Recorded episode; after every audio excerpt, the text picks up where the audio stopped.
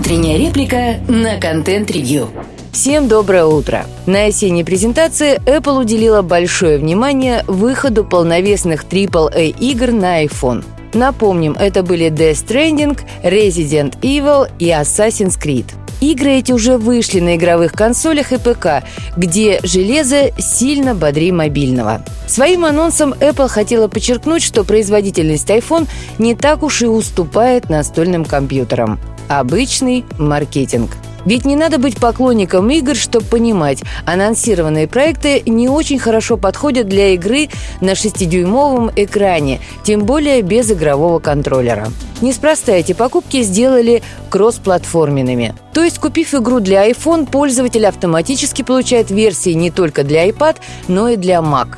Это удобно не только потребителю, но и для манипуляции отчетностью. В таком случае можно не уточнять, для какой платформы была приобретена игра. Ведь на ноутбуках и компьютерах Apple эти проекты вполне себе играбельны и представляют ценность не только как демонстрация графических возможностей смартфона.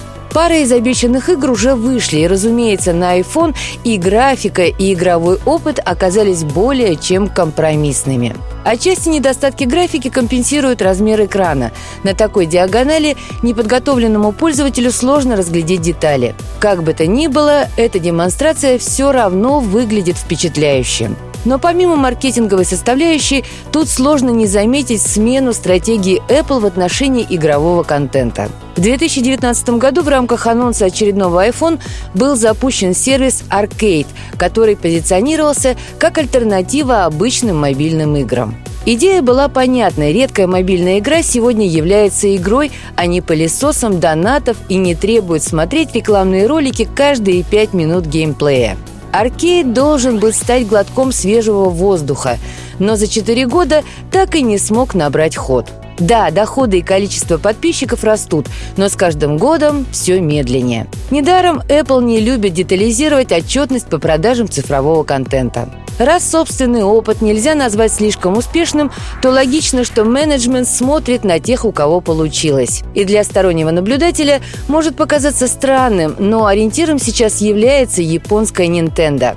Хотя она не является лидером по валютной выручке или чемпионом финансового инжиниринга, она очень стабильно и уверенно присутствует на рынке уже много лет подряд – Консоль Nintendo Switch, вышедшая аж 9 лет назад, до сих пор успешна. Общие продажи превысили 140 миллионов приставок, а компания получает рекордную прибыль от продажи, лицензирования и монетизации своих игр. Для кого-то может стать открытием, но по этим показателям она обходит внутренние студии и Sony, и Microsoft вместе взятые. Неудивительно, что Apple не смогла остаться в стороне от бума портативных консолей, на которых рынок вдохновил Nintendo Switch. Ведь не секрет, что тот же Steam Deck выпускался с оглядкой на Switch. То есть это еще и такой месседж инвесторам «Смотрите, у нас тоже есть портативная консоль дома».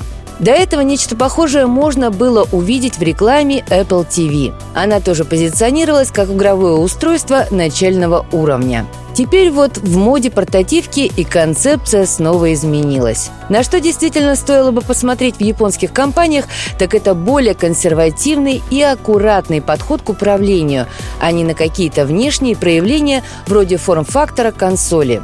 Возможно, что их стратегия не столь уж и неэффективна, как это могло показаться из финансовых отчетов минувших лет. Представление об эффективности, в котором фундаментом служат показатели квартального отчета и бонусов в долгосрочной перспективе, часто оборачивается разочарованием. Сначала агрессивно повышается эффективность любой ценой, потом в момент, когда эту цену нужно платить, оказывается, что она слишком велика. Что-то подобное мы видели, к примеру, с СМС-платежами в России. Сначала бурный рост показателей, несмотря на многочисленные предостережения, а потом наступает жесткое похмелье, которое переживают далеко не все. Слушайте наши подкасты на Яндекс Музыке, во ВКонтакте, Google и Apple подкастах. Всем хорошего дня. Пока-пока.